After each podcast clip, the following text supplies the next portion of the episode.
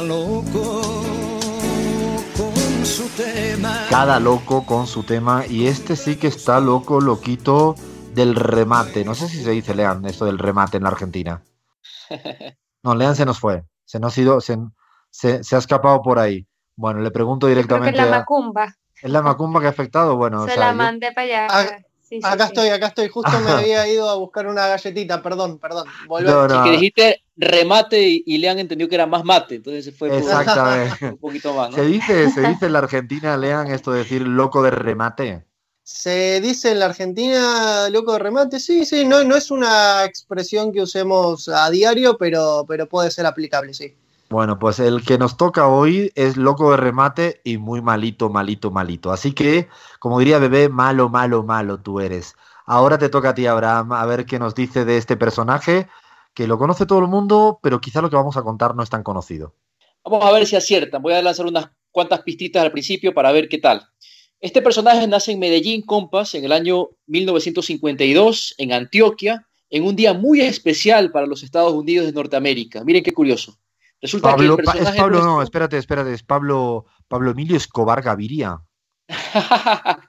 no, cercano, pero no. Nac- Nació un 4 de julio del año 52. Ya cuando ves la fecha podrías un poco adelantarte en el tiempo, aunque están relacionadas. Patriota, un patriota estadounidense. Tal cual. Hijo de campesinos ricos, hijo de una familia prestante, dueña de varias fincas, crece en Medellín y también en el suroeste de Antioquia. Se dice del padre que fue un hombre oscuro. Un dato dramático que encontré es que el padre de nuestro personaje, y aquí digo el nombre, de Álvaro Uribe Vélez, bueno, el padre de Álvaro Uribe fue asesinado delante de él. Y esto Wow. podría explicar algunas cosas, no justificar, pero sí explicar, cuando menos, algunas actitudes, compas. No sé si conocían este dato. No, en absoluto, ¿eh? en absoluto sabía ese dato. Y me parece que es muy relevante en términos biográficos, como tú bien dices, no justifica, pero contextualiza bien. Así es. Bueno, se sabe que el padre de Uribe, el señor Alberto Uribe Sierra, tuvo una relación muy cercana con Pablo Escobar, organizaba inclusive corridas de toros en favor de las empresas del conocido narcotraficante. Siendo todavía muy joven y antes de, irrumpir en el escenario político, que es el lugar donde Uribe se mueve como pez en el agua, eh, bueno, resulta que Uribe fue director de Aerocivil. Un dato cuando menos extraño, compas, es que su antecesor fue asesinado, la persona que ocupaba antes este cargo. Y bueno, en este cargo Uribe dio licencias para disponer de pistas de aterrizaje en zonas donde operaba el cartel de Medellín. Esto no lo decimos nosotros, no lo inventamos, lo dijo la propia Virginia Vallejo, quien fue amante de Escobar. En su libro Amando a Pablo, Vallejo escribió literalmente, compas, me decía Pablo, Pablo Escobar, que sin la ayuda de ese muchachito, muchachito bendito, se refiere a Álvaro Uribe, estaría trayendo la pasta de coca a pie desde Bolivia. ¿Qué tal? Me, me estoy quedando así ahora, porque tampoco conocía este dato de esa relación, uno imaginaba directa, pero tan explícita no la conocía. Y bueno, hicieron incluso una película basada en esta novela Amando a Pablo, un relato de la amante de Pablo Escobar.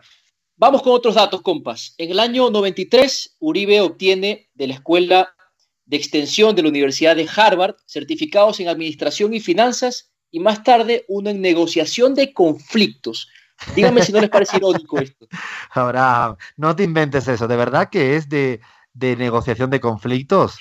De Harvard. O sea, ni siquiera es que es una- un título chimbo. No lo No, puedo creer, es- no lo puedo creer. Es el mundo al revés, ¿no? Galeano, esto entiendo por qué dijo lo del mundo al revés, porque cuando escucha este tipo de cosas es que no hay mejor eh, frase que el, mu- decir que esto es el mundo al revés.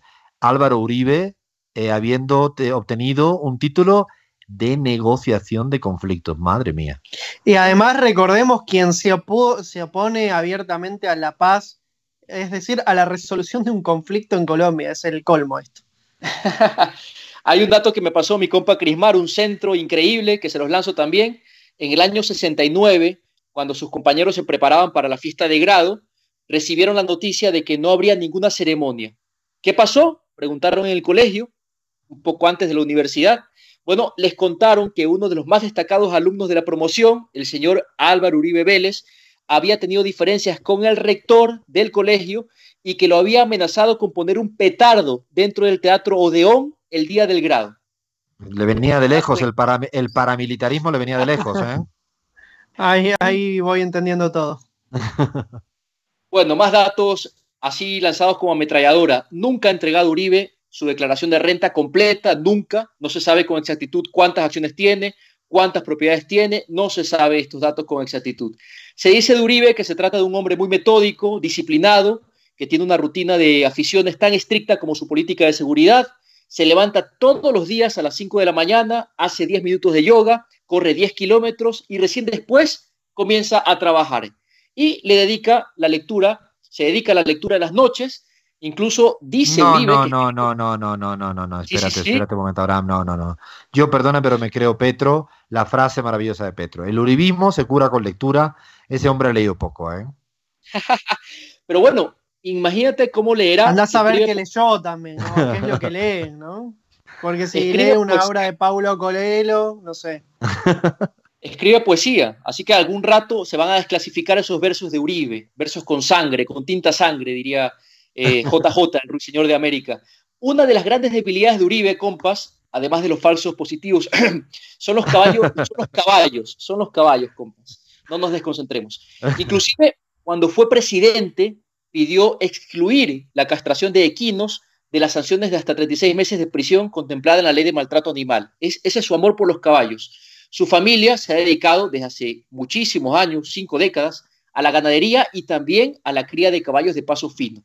Y algo bastante gracioso, una anécdota increíble, es que, bueno, Uribe siempre se ha apreciado de ser un buen jinete, ¿no? Inclusive hay videos donde se lo ve a Uribe como un experto chalán, eh, sometiéndose a pruebas difíciles como el equilibrio. Una vez se lo vio, esto, esto está en Twitter, en YouTube, lo pueden ver el video, se lo ve a Uribe en un caballo con una taza de tinto en la mano, sin que se le regara.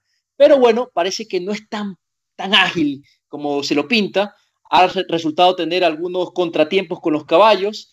Eh, en el 2018, último dato, porque ha sido, han sido algunos episodios terribles que ha tenido Uribe con los caballos, bueno, se cae eh, Álvaro Uribe de un caballo de su finca en Montería, la finca El Ubérrimo, y se fracturó una costilla. Esto lo mantuvo en cama más de un mes. No sería la primera vez, como les decía. En el 2012 también se accidentó montando a caballo y en las redes se posicionó el hashtag etiqueta caballo antiuribista. ¿Qué les parece? Está muy bueno, está fantástico eso. La verdad que hay creatividad en las redes sociales que nos encanta. Esa está bastante buena. Yo, de verdad, Abraham, que escribe poesía Álvaro Uribe.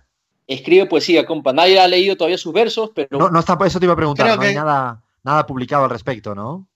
Estuve indagando un poco. Eh, voy a ser un poco más acucioso. No, no he encontrado todavía versos. Quizá he tenido un poco de temor a enfrentarme con esos textos, pero vamos a tratar de buscar algo. Y bueno, si tenemos algo más de tiempito, les lanzo ¿Qué unas tres decías? perlitas más. Espera, Lean iba a decir algo al respecto, ¿no? No, que quizás no lo subestimemos, porque quizás es mucho mejor poeta que expresidente y dirigente político, ¿no creen?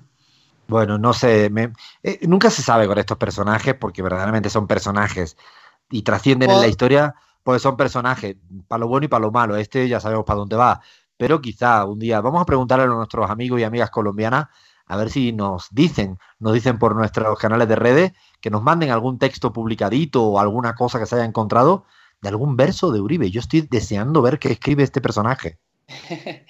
Otro dato, compas. Año 2009, Uribe se infectó con la gripe AH1N1 y esto levantó una alerta entre los presidentes de, que asistieron a una cumbre que se celebró en Bariloche, ahí en Argentina, una cumbre de UNASUR. Bueno, resulta que Uribe llegó a esta cumbre con la gripe AH1N1 y esto levantó una alerta. Afortunadamente, ningún otro presidente se contagió, pero estuvieron bastante cerca. Parece que quizá no intimaron mucho con Uribe, lo tenían Lo tenían alejadito, no lo querían muy cerquita algunos de ellos. ¿Y alguna, alguna para terminar? Bueno, es adicto a Twitter, eso no hay que contarlo. Sí. El influencer Daniel Samper Ospina dice que la asiduidad de Uribe en Twitter es una suerte de adición paliativa tras dej- dejar, el poder. En fútbol es hincha del Nacional, también ha hecho guiños al Medellín, según ha dicho, porque ha necesitado sus votos. Y bueno, para terminar, dice que el libro más importante que ha leído ha sido Lincoln on Leadership, que examina a Lincoln, a Abraham Lincoln, como si fuera un líder contemporáneo. Habría que leerlo, compas. Habrá que leerlo, habrá que leerlo. Yo no lo he leído y bueno, por lo menos eh, no sé si se lo dijo su asesor, pero no parece. A mí, eh, de las cosas, de las pocas cosas que rescato de Uribe, es que sí me parece un personaje auténtico. en esto que siempre decimos en la política, ¿no? Que no es construido por el marketing, sino que viene así de fábrica, tal como viene. Bueno, hoy tocaba Uribe, hoy tocaba de los que no nos gusta tanto, pero también queremos darle espacio a estos personajes que son parte ya de la historia de Latinoamérica y que queríamos descubrir un poco más. Yo me quedo con el tema de la poesía y un poco ese vínculo tan estrecho con, con Pablo Emilio Escobar y lo de la muerte de su papá delante de su, de su cara, que debe ser algo que impacta y que marca para toda, para toda la vida. Bueno, ya va quedando muy poquito. Ahora ya vamos a casi, casi echando persianas. Damos paso a tanda informativa y nos despedimos de todas y todos. Esto es La Pizarra.